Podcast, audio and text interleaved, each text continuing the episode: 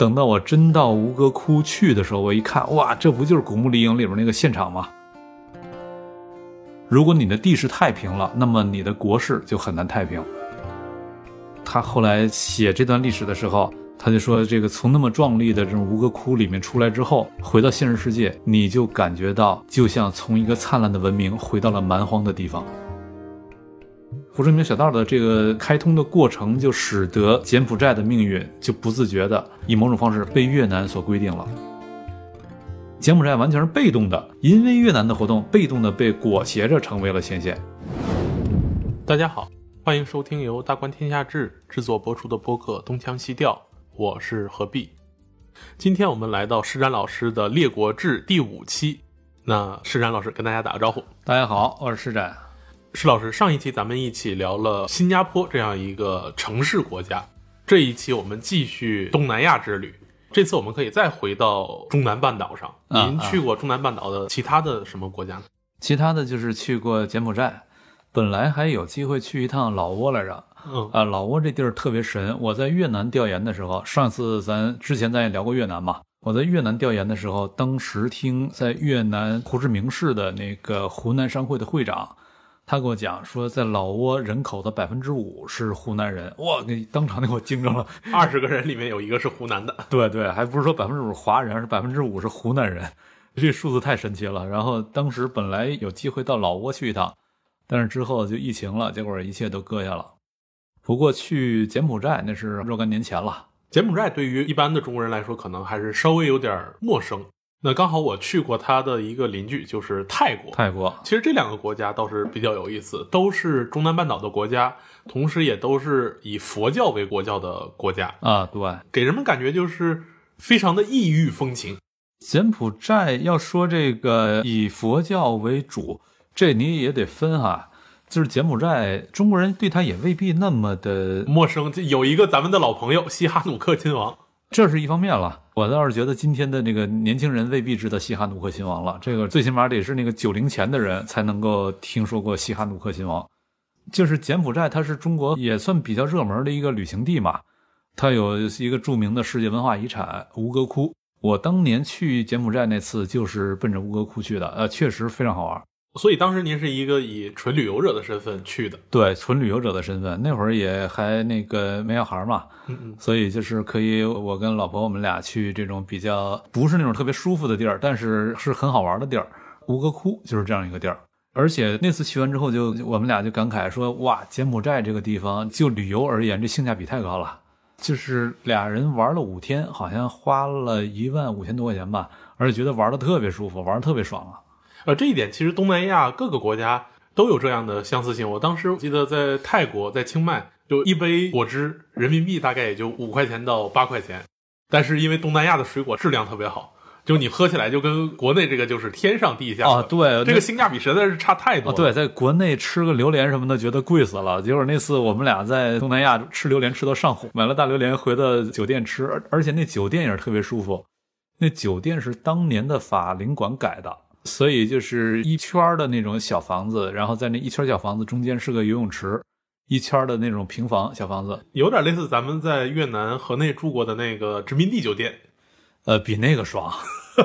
对，那个殖民地酒店还是好几层呢，咱那殖民地酒店能有不到十层应该，嗯，不到。对，但也有个七八层吧。我说那完全就是一层的小平房，但那平房盖得非常精致，很舒服，然后院子里全是树。被树给围着的，中间有个游泳池，呃，我们俩就是在这个房间里面吃榴莲，吃饱榴莲那个上火了就去游泳池游两下，吃饱榴莲那个推开门往前走三步，咚跳水里了，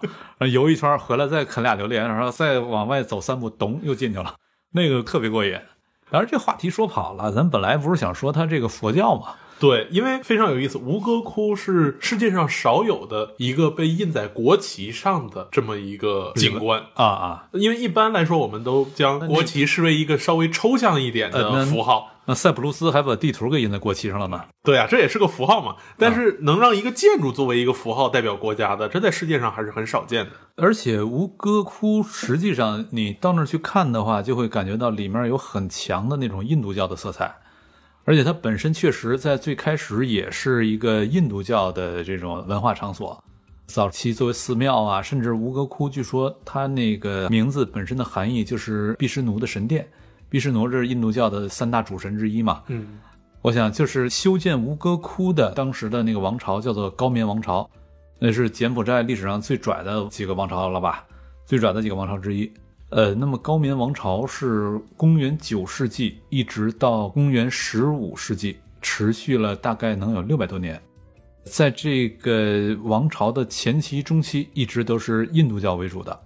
但是到了后期，逐渐的这个佛教进来了，并且等到再往后被泰国给那会儿也不叫泰国了，暹罗王朝、暹罗帝国被他给灭掉之后，高棉王朝这边他被迫放弃了吴哥作为首都，把首都给迁到了金边，然后再以及他的宗教也逐渐的转成了佛教。啊，这一点非常有意思。其实看吴哥，我们一般会认为它更倾向于是一个上座部佛教的这么一个场所，但是去看它整个建筑的这种装饰啊，嗯，反而是非常繁复的这样一个偏印度教风格的。呃，对，它早期本来就是印度教嘛。而且那个我刚想起来要说，对于这个九零前的人来说，吴哥咱们会感觉比较熟悉，是那会儿经常玩的游戏《古墓丽影》。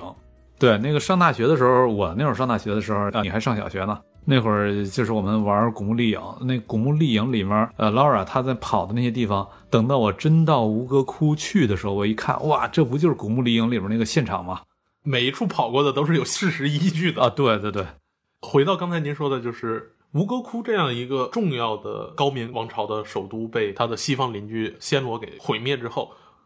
我们就会发现中南半岛非常有意思，就是。假如我们去看吴哥窟以及后来的首都金边这样一个区域来说的话，它的大范围是广义的湄公河三角洲的这样一个区域，而它的西方的邻居毁掉吴哥窟的泰国就是素可泰王朝时期，它起家其实是在现在的曼谷，曼谷又是湄南河旁边的暹罗，就是素可泰王朝以及后续的阿瑜陀耶王朝这样的一个泰人国家的核心呢是在曼谷啊，昭披耶河的这个河口也是湄南河的下游。那我们会发现，东南亚地区由于它比较特殊的这种地理环境，它的文明中心都是在河口的三角洲这样一个地方。哦，对，那边是那些河的非常大嘛，而且它的三角洲地方也就会很肥沃。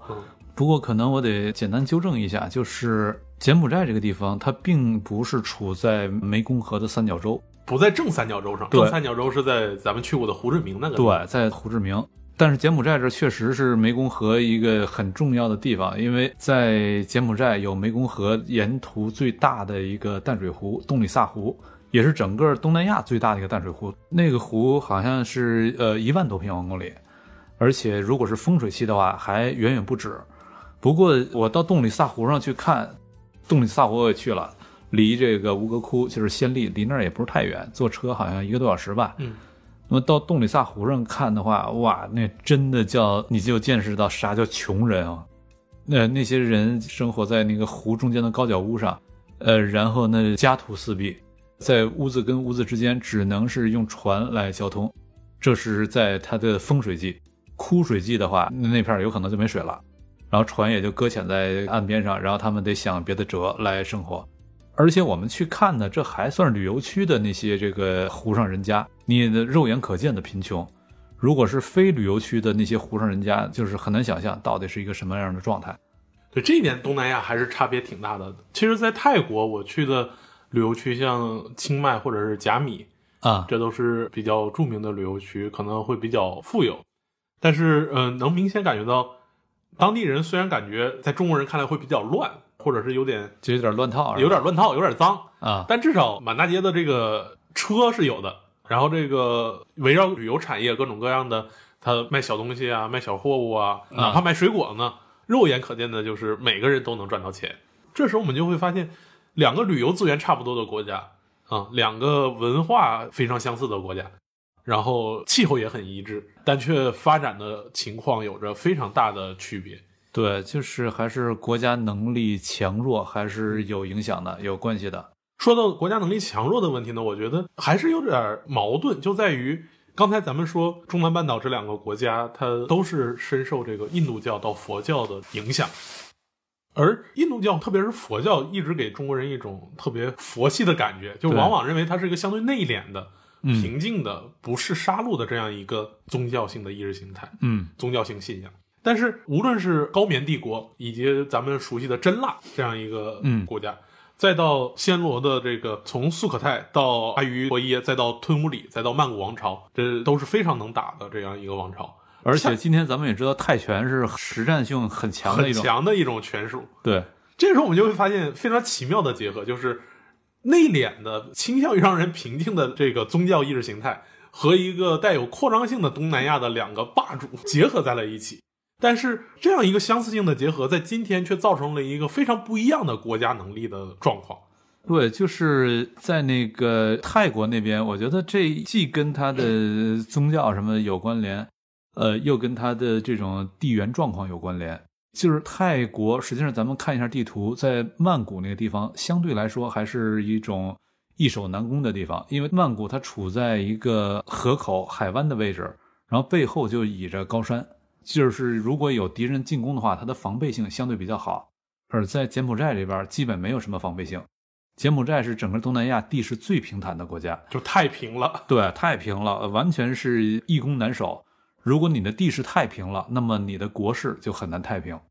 那回到刚才咱们讲的这个佛教的问题，就是在上上期咱们聊到越南的时候，其实能嗯明显感觉到一个分界线，就是在越南的沿海的北方是一个受儒家文明影响，而基本到顺化以南，那就是一个受到佛教和印度教文明影响的地方。对，在越南差不多中间的位置一切两半儿，北边是这个受中国影响更多，南边受印度教的文化影响更多。嗯不是印度教了，就是印度。呃，或者说印度教杠佛教这么一个文化。对，就是胡志明那边既有印度教内容，也有佛教内容。那从自然地理范围来看的话，其实胡志明市所在的湄公河三角洲和柬埔寨的关系是非常密切的。其实它也是越南在阮朝的时候向南逐渐进攻才很晚打下来的一个地方。对，在高棉王朝的时候，湄公河三角洲实际上是被高棉王朝所统治的。也说，当年的柬埔寨比今天可要大多了。如果你认定这个高棉王朝是柬埔寨的前身的话，那当年柬埔寨比今天大多了。整个湄公河三角洲，今天越南的南部，相当程度上是被当时的高棉所统治的。高棉这个地方差不多就构成了一个交汇点，就是由它再往北走一点点，就进入到儒教的地区了。然后由它往西就进入到这个佛教，实际上它本身也是佛教跟印度教的地方，但是它就是完全处在一个交界的位置。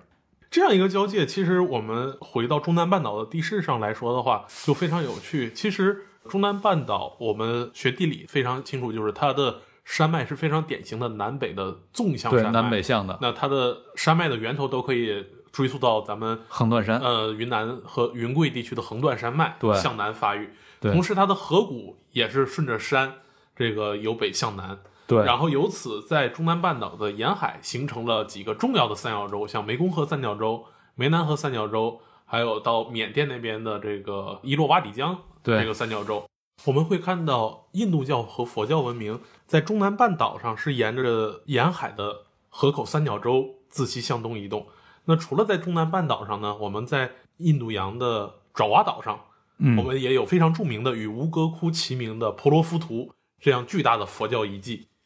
这个时候，我们就会看到佛教这样一个给人非常感觉内敛平静的宗教，但是带着它的人却非常富有这个开拓精神。他会将佛教竟然是沿着海路这样一路向东传播。对，我觉得这个它取决于就是宗教的教义是什么样，这是一个方面。信仰这个教义的人群，他的社会结构、他的职业结构等等，这是另外一个方面。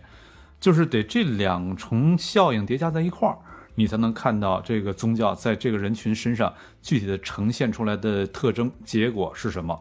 比如在印度那边，它是有一些人群专门就是世代经商的，世代经商，那么他们向外经商，他肯定得进行远距离迁徙啊。而且由于印度它的那种地理特征，它就非常适合在海上经商嘛。印度是一个巨大的半岛，伸到这个印度洋里面，一个巨大半岛，它非常适合在海上迁徙、经商、扩张。对应的海上贸易的时候，很重要的就是一系列的这个港口城市。所以咱们可以看到，包括我们看到像泰国的几个港口，像这个中南半岛的几个港口，印尼上的一些海岛上的港口等等等等，它都是这个样子。就是印度的商人过去之后，就会把他的宗教文化给传播到当地，带到当地。对于当地来说，它就有一个问题，就是当地本身它的文化都是比较原始了，就是在印度人来之前，文化都是比较原始了。那么如果有外来的高级文化，他们是很容易被这个高级文化给规划掉的。那接下来就看都有哪些文化有可能在这个地方进行竞争了。首先，儒家文化是否过得来？很遗憾，过不来。因为儒家文化它很依托于一种特定的定居的农耕的生活方式，而这种定居农耕的生活方式，它就很难横跨这种遥远的海洋进行那种大规模的传播。而且不仅仅是横跨海洋传播哈，因为可能有人会质疑说，就是有很多下南洋的人啊，他们不就横跨海洋传播了吗？他确实这些人他本身肉身性的横跨海洋传播了，但问题是。儒教它不仅仅是要带几本经书过去，儒教更重要的是它是一种整体性的生活方式，就是你的三纲五常、三从四德等等这些，它是一种整体性的生活方式，对应着整体性的家族结构、整体性的这种那个亲戚伦理等等所有这些，也就意味着，如果你要信儒教的话，不是一个人有个体心灵皈依这事儿就齐了，它实际上是你整个一个大的系统性的这个家族性的亲属关系性的。尤其像你学社会学的，你对亲属关系这些东西会非常之敏感，就是所有这些东西的转型，以及这些亲属关系、家庭结构，它还对应着一系列的财产关系，就所有这些的转型，使得儒教的传播，除了这些中原的这个汉人他们物理性的迁徙之外，要向其他的族群进行传播，它的成本就比佛教、印度教、伊斯兰教等等比这些要高，因为那些宗教你只要自个儿信了就行了。你家人不信不影响你自个儿信，但是儒教，如果你自个儿接受儒教的这套教诲，但是你的家人不接受，那你自个儿是没有办法实践的。所以就是不同的文化，它的传播成本就不一样。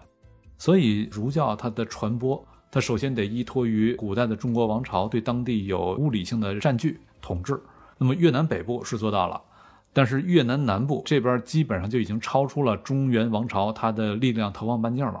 中国王朝、古代王朝力量投放半径极限，也就是到越南北部，到红河三角洲。呃，那么再往南的那些地方，超出力量投放半径，但是并没有超出住在两广、福建那些华人他们的这个生意半径。所以在南洋那边，生意是可以由这些人迁过去，但是他们却没有办法把这个文化传过去。如果说有什么文化的过去，那都是因为这个两广、福建的那些华人自个儿过去了。他没有把这些文化传到当地土著里面去。那么当时有很多华人到南洋去做生意，同时还有大量的印度人，不是各种各样的印度人了，而是印度一些特定的种姓或者人群，他们是有世代经商传统的，他们也到南洋来做生意。于是这个生意的过程，他不仅把生意带过来了，他把文化、宗教也带过来了。这就是很有意思的。我们可以看到中国文化它的扩展极限是怎样的。它既跟你的这种军事扩展有关，啊，它也跟你这种文化对外传播的时候传播成本有关。中国的儒家文化，它的传播成本跟其他文化相比是比较高的。说到儒家文化的拓展，它的极限，其实，在泰国历史上有一个非常有意思的例子。这个例子特别像您之前反复讲的这个鲜卑六镇。嗯，里面那些胡化汉人，就高欢这一支，他虽然是汉人，但是在六镇里面生活，他不得不要在这种自然条件下自然的胡化掉。胡化，对。而在中国人下南洋的过程中，其实从明代开始，南洋已经形成了一个非常紧密的以水稻、大米为重要贸易货物的一个网络。因为我们知道，明代的中后期，在中国的南方，我们经常津津乐道的有所谓的资本主义萌芽，嗯，其实就是大量的中国南方的农民从事经济作物的种植，主要是桑蚕养殖，然后做这个丝绸，然后将丝绸运往海外，呃，这样能获取比较高的利润，这是经济作物。但是这些人终归还是要吃饭，那他们吃饭怎么解决呢？其实有大量的粮食来源是由中国的商人从南洋进口过来的，嗯，因为我们知道。像上一期我们说的占城稻，这是占城国给中国送来的很重要的一个高产的水稻品种。除此之外，像泰国昭披耶河的三角洲地区也是盛产水稻，所以这些地方它就会有动力将水稻出口到中国去，形成这样的贸易交换。那其中就有很多华人在当地住了下来，有一个郑姓的华人在泰国曼谷地区住了下来以后，他就泰化了。郑信？啊，对，这个人就是郑信，他当时已经官至这个阿瑜陀耶王朝的很重要的这个将领。那在王朝的内乱中，他推翻了整个王朝，建立了自己的政权。这个政权就是暹罗的吞乌里王朝。吞乌里其实恰恰就在现在昭披耶河的右岸，而这个王朝还没有过一代，他手下的人就把他推翻了。嗯，他手下的人就在河对岸建立了曼谷城，这就是现在的曼谷王朝。而中国人会经常这个说：“哎呀，你们泰王还要有个汉姓，叫姓郑。”其实是因为郑信在建立吞武里王朝之后，向当时的清朝北京纳贡受封，而曼谷王朝为了继续和东亚中心的这样一个朝贡贸易体系里面有一个位置，他就继承了郑信这样一个汉族的姓氏，继续以郑信的后人的身份来去和北京发生关系。嗯，但实际上他已经是另外一个政权了。这个时候，我们就会发现，泰化汉人在东南亚地区到了十八世纪，已经发展到相当强大的力量，可以去推翻一个政权，建立自己的政权。嗯，就是华人在南洋，咱们前面讲新加坡什么的也都聊到过，华人在南洋实际上是影响力非常大的，只不过多一半他们都没有什么政治诉求，像郑信这种比较少见。不过郑信这种，他跟咱们平常说的那种政治诉求还不太一样。郑信他约等于他自个儿发动了某种这个宫廷性的政变。咱们所说的政治诉求是指这种一般意义上的华人，他是否愿意参与到这种这个国家的规则制定当中，参与到他的立法活动当中，在这个意义上的政治诉求。但是郑信那种，那是属于靠暴力来搞点什么事儿，这跟咱们通常所说的政治还不太一样，它是更多的是偏向权术。就是玩权术，在东南亚的华人、中原华人也是一样，就是这方面是中国有很多经验，但是东南亚的华人他在政治方面确实还是参与不多，但是在这个经济层面、贸易层面，东南亚华人他的影响力是非常之大，甭管是哪个国家，普遍都是这个样子。然后就是我们可以看到，就贸易而言，东南亚它也构成了一个分界线，就是整个大南洋一直从这个印度尼西亚。往北一直到日本海，咱们上次聊新加坡的时候就聊到过，这些地方它在贸易上都是由华商所主导的，一直到这个英国人来了之后，这些地方的贸易也还是由华商所主导的。而从呃马来半岛往西的印度洋，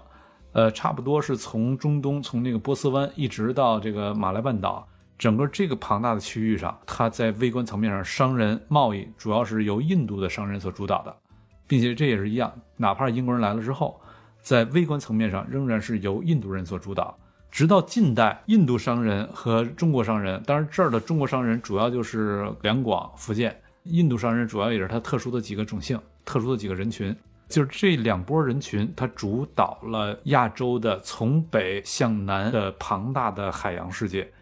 那么这些海洋世界，它构成了西方殖民者进入之后。这些地区，它在经济活动、贸易活动当中的微观基础，西方人主要是在政治层面上给这些地方带来一些新的秩序逻辑，但是这些秩序的微观基础仍然是靠中国商人和印度商人。呃，假如我们把目光拉近，到了二十世纪，我们就会发现历史形成的如此强的积累，似乎发生了一个巨大的转变。嗯，这个巨大的转变就是当二战结束之后。那无论是中国还是印度这两个重要的文明中心，都在后殖民时代还原到一个比较强的民族国家的状态。那与此同时呢，在东南亚，无论是华人还是印度人，其实，在您所说的那个微观层面上，也开始逐渐的退潮。对，就这里面它有一些很有意思的隐喻，就比如像吴哥窟，这个对柬埔寨来说肯定是最值得骄傲的一个历史遗迹了，但是当地柬埔寨人也是有好几百年完全不知道它的存在了。直到十九世纪中后期才被一个法国殖民者给发现，当然是一个法国生物学家了，去追捕漂亮蝴蝶，一直追到密林深处，结果蓦然发现一个巨大的古代遗落的城市。他后来写这段历史的时候，他就说：“这个从那么壮丽的这种吴哥窟里面出来之后，回到现实世界，你就感觉到就像从一个灿烂的文明回到了蛮荒的地方。”他对那个地方是感觉非常之巨大的冲击，非常之震撼。但是这样一种震撼，却是由西方人在一种东方主义的视角之下，对他做的一个东方主义的解读、再表达、再创造，也就是说，东南亚这个地方，它在历史上它一直它自己的主体性不是特别的强，泰国是个例外。但是它到后来到了这个西方人来了之后，泰国也丢了很多领土，比如这个老挝曾经就是泰国的地盘，但后来法国人过来就把老挝就给抢走了。然后到了二战当中，泰国也是成了日本的卫星国啊，卫星国附庸国。但最起码它明面上的、表面上的独立始终还是保持着的。可是其他的东南亚地区基本上就都没有自己的这个独立的地位了。那么就是东南亚地区，它只有泰国是在历史上国家能力一直都还不错的，其他地方它的国家能力多半都很差，甭管是哪个地方。那么在早期，它是中国跟印度的商人在当地贸易，呃，那么当地也会有商人跟他们做贸易啊。如果你的这种商人城邦比较多的话，这些商人城邦它天然的它是追求自由的，它是抗拒被政治所统治、所管辖的。所以你的商人城邦太过发达的话，它就会导致你的国家要想成型，这事儿就比较难、比较麻烦。那么在近代以前，东南亚、泰国以外的其他地方，它的国家始终因为一系列的重要的商业城邦的存在，反倒使得他们国家比较难成型。直到西方人过来。西方人过来之后，给了当地以一种政治秩序吧，然后等到西方人走了之后，西方人走了，那这种政治秩序以某种形态留下，就成了我们看到的后来东南亚的这一系列国家。但这一系列国家并不是他们自己主动历史塑造发展出来的，而是一个被动塑造的结果。这里面我觉得比较特殊的就是像泰国，它长期的有自己的，至少是那个表面上独立性也还是保持了。再一个就是越南。越南确实是真的是靠自己打出来的，靠自己打出来的这种国家，它的国家能力会比较强，因为这国家能力的前提，先是你对国内的暴力的这种垄断性嘛，靠自己打出来，这点是能做到的。但其他的东南亚国家的国家能力都不大行。近代以前，它是处在中国商人和印度商人的这种交界带，作为中国商人和印度商人活动的空间。然后等到近代，那仍然中国和印度商人活动空间，但是。政治秩序开始被西方人所从外部赋予，然后等到了这个二战以后，他们又卷入到了冷战的格局当中，各自的国家的外形啊，国家的命运啊，都是在冷战这个背景之下被外部所塑造出来的，就是这样的一种这个文明的交汇点、政治的交汇点，以及它在后来作为这个冷战冷战的这种双方对峙的前线，实际上这也是政治交汇点嘛。因为它这种破碎的地理所导致的这种命运，这是东南亚一种特殊的命运。的确，东南亚这种特殊的命运也给我们造成了至今还存在的某种刻板印象，就是东南亚的战乱似乎至少从我小时候到现在一直都有耳闻。不仅是内战，像柬埔寨的内战，嗯，即使这个柬埔寨的和平进程走上了以后，那至今柬埔寨和泰国在边境上还有一系列的冲突。那至于越南的南北战争，然后越南统一战争这样一个过程，那更是我们非常熟悉的一个历史。刚才您说到，它在经济上、政治上是一个冲突的交汇点，嗯，然后在这个地方有过如此多的暴历史，就是暴烈的历史，它有各种各样的暴历史。但是回到咱们开头讲这个，你在吴哥窟，那却是一个如此的美丽的、让人静谧的一个佛教的东西，形成了印度教，后来佛教，对。形成了一个非常巨大的反差的魅力。对这种巨大的反差，也是因为吴哥窟这个地方，它多少年它都独立外部世界之外，它是完全是一个被遗忘的地方，遗落的城市，以至于刚一看见就会那么的惊人，那么的震撼。但是我们把目光从吴哥窟挪开的话，你再去看整个柬埔寨，它的现代史就让人感觉确实是充满了暴力，充满了血泪。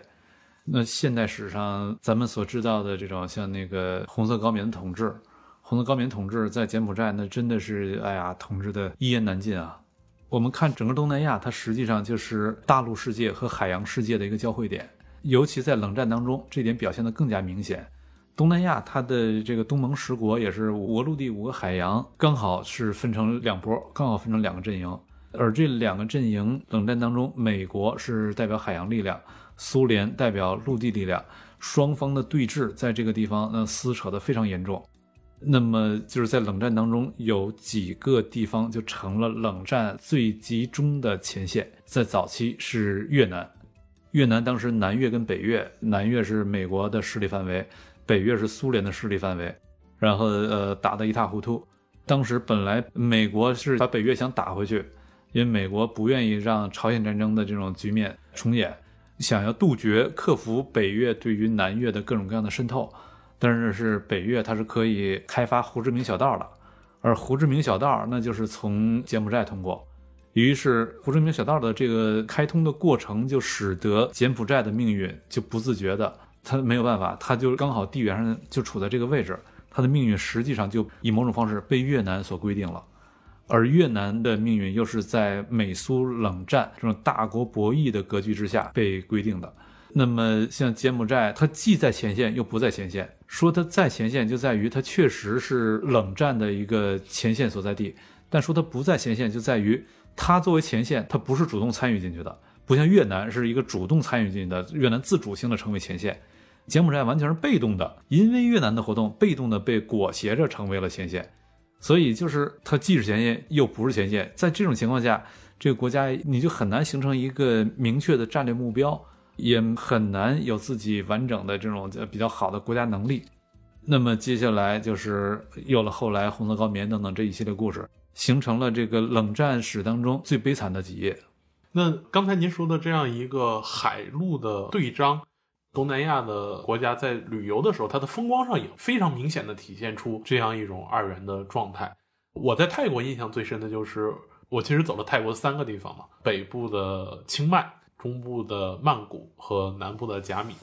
那甲米是一个完全的海边的旅游小镇，嗯，这是一个非常繁华，然后。各个国家，当然主要是西方国家，欧洲人非常喜欢去那个地方晒太阳。呃，白人非常不适合接受紫外线的洗礼，但是每个人晒得都红彤彤的，非常开心。非常海边的这样一个，就是明显看到它是一个完全跟海洋关系非常密切的地方。但是在清迈，泰国的第二大城市北部，老城在我们看来它就是一个县城的大小。嗯，但是这样一个县城的大小，它却有着兰纳文明。就是泰国北部的一个独立的这样一个傣族人的这样一个文明的政治中心，嗯，曾遗留下来的巨大的佛塔，嗯，然后以及周围的这个山色，它是完全在一个山间盆地的这样一个城市，嗯，我们能明显感觉到这是一个山城，这是一个非常陆地性的地方，而再到中间的曼谷，它的第一大城市，这就是一个非常典型的现代化的大都市，一看就是一个几乎可以跟北京、上海相比肩的。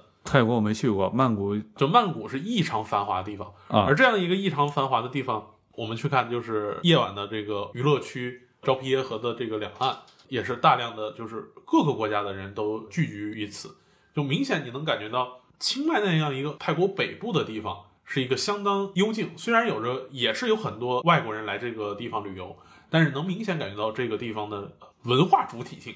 或者说，这个区域主体性是一个相当清爽的、清凉的一个陆地性的感觉，而你在甲米和曼谷明显感觉到这是一个和世界相拥抱的、联系非常紧密的这样一个地方。这个时候，你就会发现，泰国这样一个国家，恰恰也是在它的自然风光上，在旅游风光上，呈现出了这样一个陆地和海洋之间的一个对仗。嗯，实际上，咱们看一下，就是从整个全球大的这个地理上来看。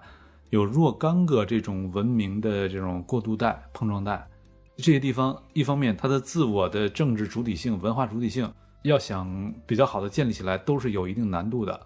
而同时它又会是各种大的文明、各种大的政治力量彼此争夺的前线，于是这种地方它的安定的秩序、和平的这种环境又不那么容易获得，而对于各大国来说。他们经常会感觉，就是我得哪里者得天下等等。他往往他所要得的地方都在这些碰撞带、这过渡带。比如在古代的中国，那么就是长城沿线就是这样的一个碰撞带。当然这是中国内部的事情了，但是长城沿线就是这样一种农耕文明跟游牧文明的碰撞带。然后你顺着欧亚大陆往南看，到了东南亚这边，整个大南洋它就是一个海洋跟陆地的碰撞带。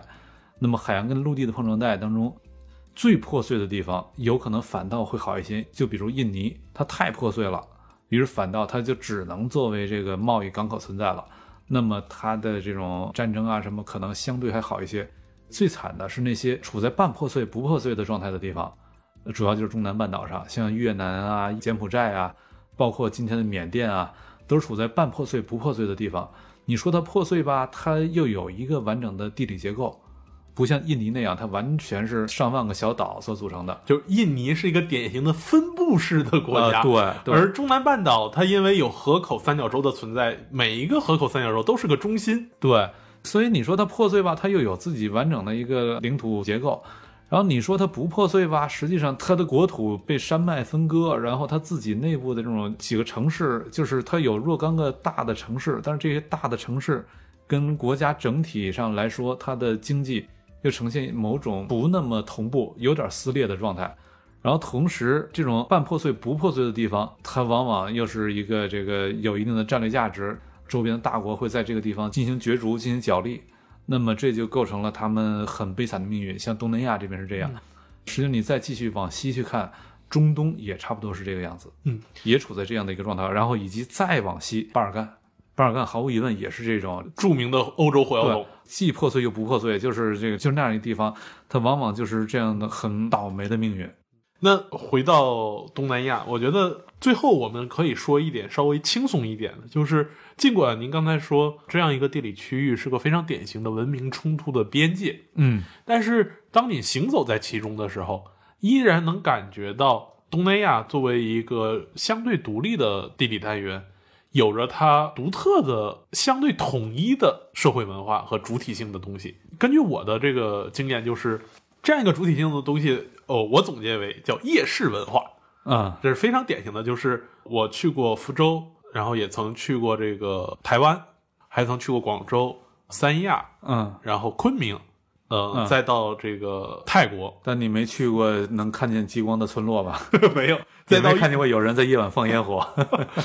再到越南，就是这一系列的地区，从最北端的福州嗯，到台北一线，一路往南到泰国的最南部，你能明显感觉到，就是它的那个夜市都有一种似曾相识的感觉。我称之为一个东南亚夜市带。嗯而这一片地区，它在交通上又恰恰是一个都爱骑小摩托车的地方。夜市也是有它的气候原因，白天太热了，到晚上这生活才开始嘛。对，就是它的夜生活非常的丰富，而且就是吃的好吃，嗯，然后材料好。材料好，大家都骑着小摩托车，嘟嘟嘟嘟嘟。在我看来，基本有这两个标配的地方，我都感觉它是一个东南亚文化触及的地方。所以，其实尽管刚才在政治上讲了那么多国家命运上的挫折和残酷，但是回到日常的生活，我们依然能感觉到东南亚这样一个地区有着非常有活力的日常的社会文化和日常生活。对，就是正是因为它这种多元文化的交错带，所以社会层面上它的活力、它的这种创造力会很强的。只是又因为它这种多元文化交错带，导致它在政治上它的命运往往很难自主。就这种地方，它就有一种很强的张力。这种有张力地方，它会有一种特别的文化上的审美感。就比如像刚才那个开玩笑的，什么我从没见过极光出现的村落，啊，什么没漠河舞厅这几天特别火，就是那种地方为什么会给你一个很奇妙的感觉？就是它就处在一种文化交错带，因为过了河就是俄国，就是另外一个世界，而在河这边它就是中国，但是这个中国确实又是一个能看见极光的地方，你很难想象这个极光是一个跟中国能搭上边的一个意象，以及它的很多建筑啊什么，它也都是有着浓浓的俄罗斯风情。就这种地方，你就会感觉它因为文化的交错导致它的多样性。呃，你在那些地方你会有一种特殊的审美的愉悦，在东南亚也是一样，就是各种各样的文化在这交错，你会有审美的愉悦。但是审美的愉悦的另一面就是政治上的这种不幸吧。嗯，非常感谢石老师这一期带我们一起领略了柬埔寨的风光，以及对于整个东南亚地区它近代以来蹉跎的历史有了一个非常深入的分析。那也非常期待石老师接下来能够带我们去哪里呢？